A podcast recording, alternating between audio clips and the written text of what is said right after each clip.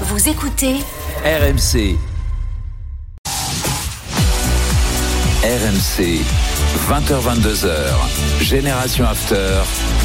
Nicolas Jamin. Génération After, comme tous les lundis soirs de 20h à 22h, spécial drôle de dame avec Polo Breitner, Julien Laurent, Sylvain Crochet et Fred Hermel. Polo, die Bundesliga ist zurück.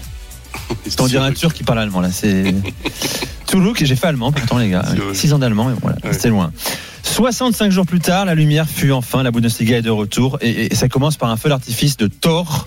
Ouais. 41 buts ce premier week-end de. Bundesliga, 4,55 buts par match, c'est dingue. Ouais, c'est- c'est Comment tu l'expliques On, en- on débat là-dessus ou on se dit euh, bah, se il, y a déranger, souvent, il y euh. a souvent des surprises. euh, alors on est loin des records historiques, hein, mais on- si tu veux, c'est toujours compliqué lors d'une reprise de voir comment vont, vont, vont évoluer les équipes. Et il y a quand même des grosses surprises. Le, le Wolfsburg euh, qui écrase complètement un Fribourg qui est normalement très très solide, c'est bizarre. Cologne qui enfin s'est refait la cerise et qui en colle 7 à, en 7 au Verder euh, qui était pas prêt.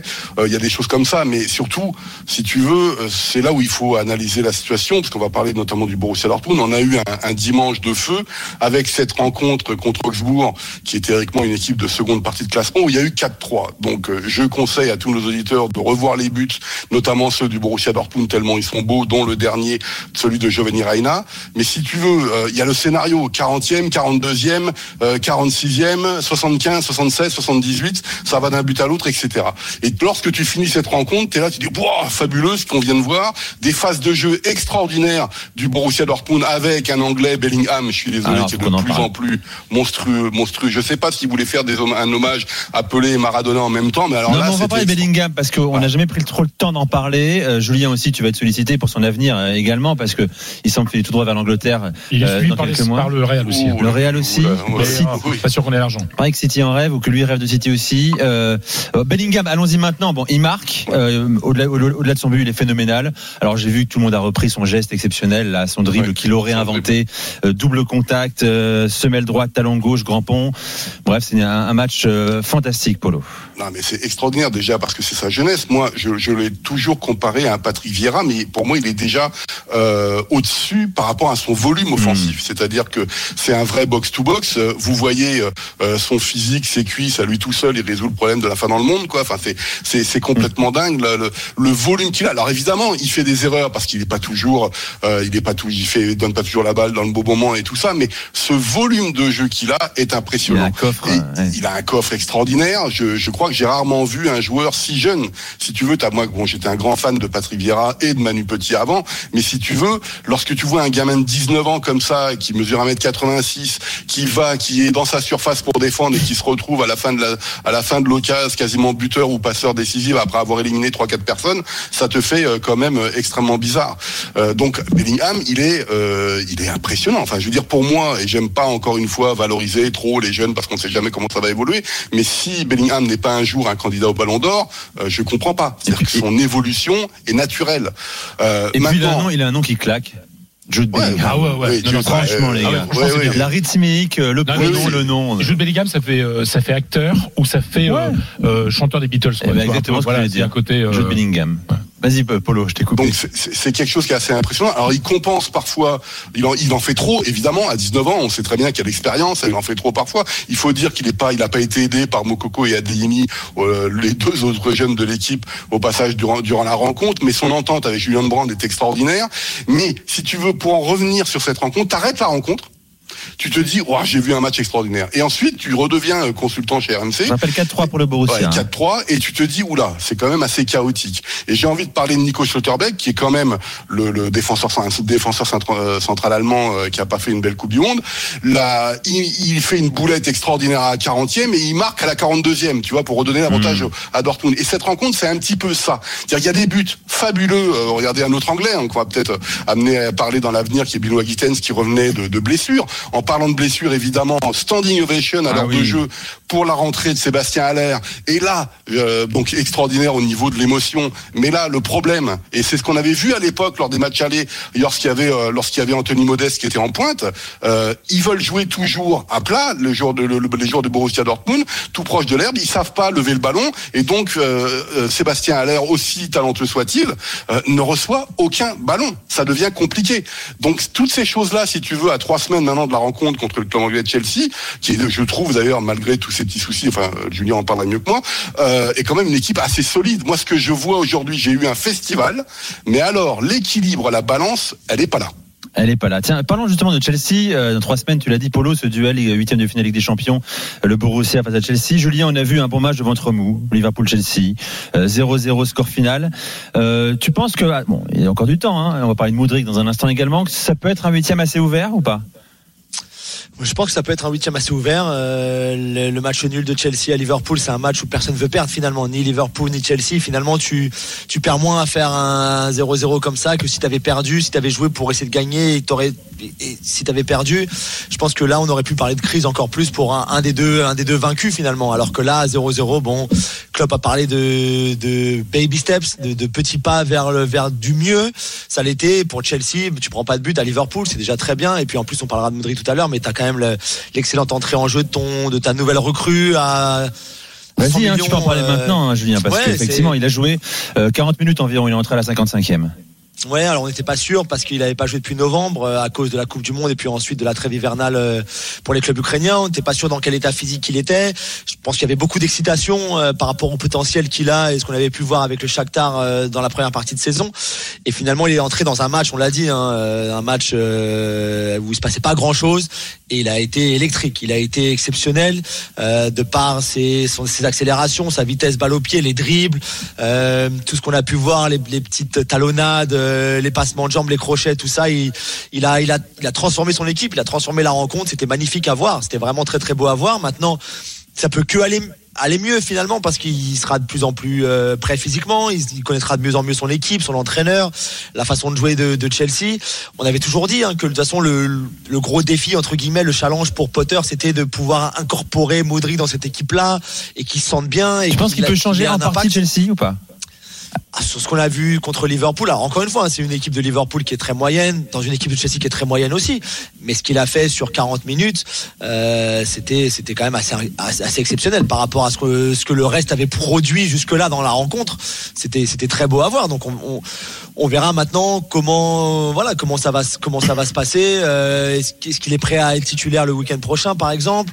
Euh, je, je sais pas. Ce sera un match de euh, ce sera le match contre contre Fulham. Je sais pas si tu peux le mettre comme ça à domicile ou si tu encore une fois tu le fais entrer en jeu en cours de match. Il a peut-être besoin d'un peu plus de temps. Mais en tout cas sur ce qu'on a vu là, c'est ça va être l'attraction voilà, là maintenant. T'as envie d'en voir plus. c'est ça exactement, Fred.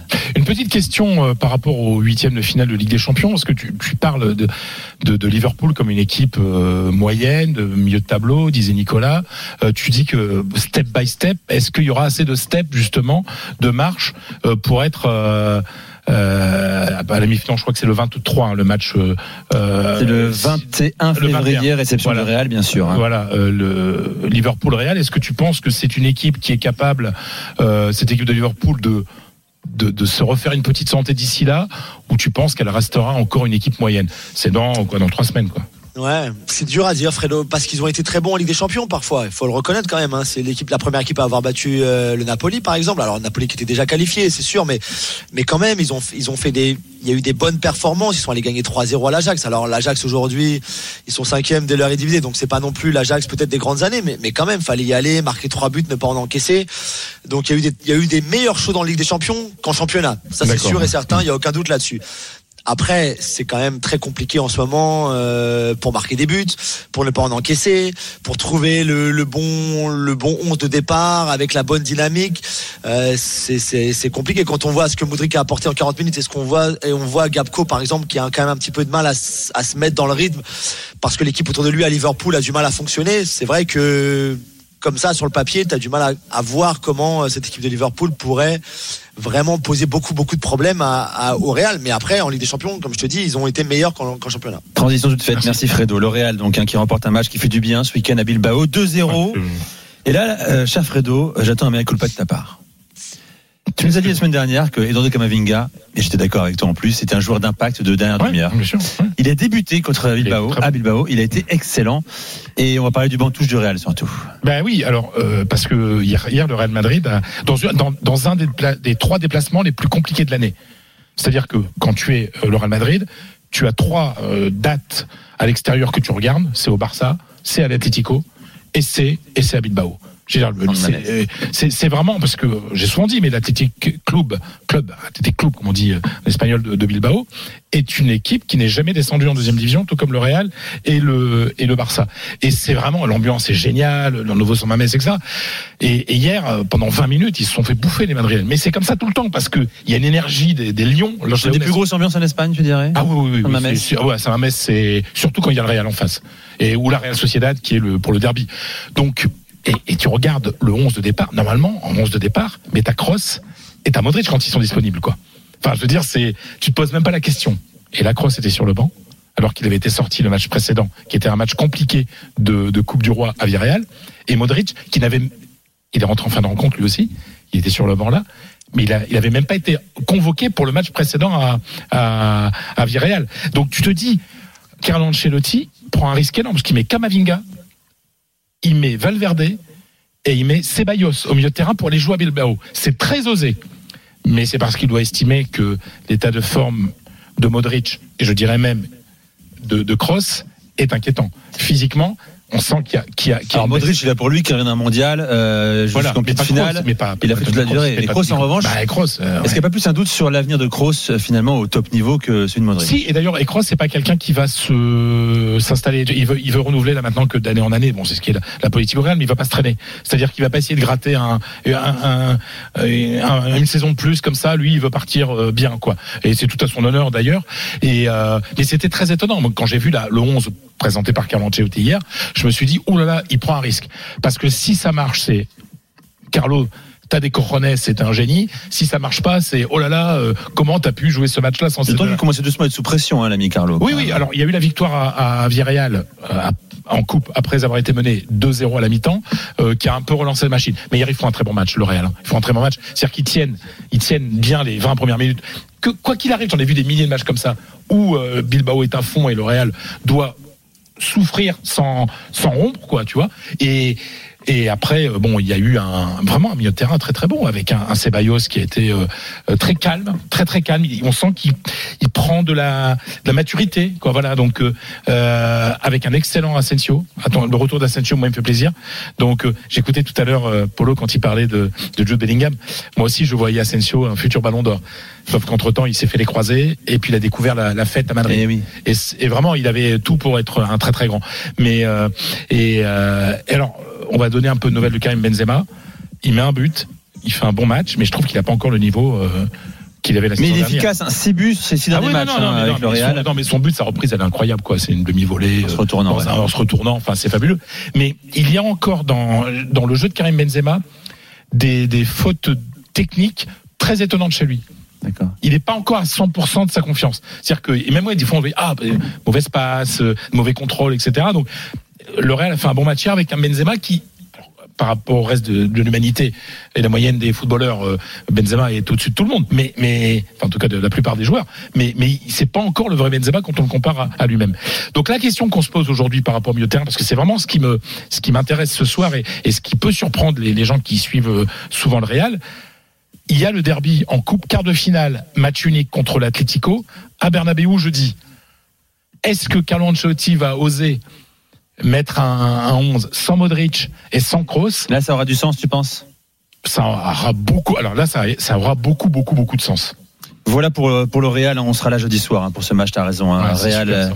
euh, Atlético euh, de Madrid, on parlera de, de, de Griezmann tout à l'heure également, on parlera aussi de Daniel Alves, hein, qui à l'heure où l'on se parle est derrière les verrous. Il est en prison. Tout simplement, il est en prison, tout simplement, on en parlera euh, tout à l'heure également. C'est l'heure de la première minute euh, de ces drôles de dames. Elle est pour toi, mon cher Johan Crochet. De quoi nous parles-tu ce soir Polo, envoie la musique s'il te plaît. Alors, bon rap italien. Exactement. Euh, c'est Broken Speakers avec un feat euh, d'un d'un groupe de hip-hop romain. Euh, c'est Alti et Bassi, facile à traduire, des hauts et des bas. Et c'est pour euh, raconter un petit peu euh, ce qu'est en train de vivre Sassolo. On a souvent parlé de Sassolo dans les dans la première moitié de classement, une équipe un peu modèle avec une politique sportive et économique tout à fait fluide et, et bien gérée. Sauf que là, ils ont peut-être vu un peu trop gros au niveau des ventes cet été parce qu'ils ont perdu Raspadori, ils ont perdu Skamaka.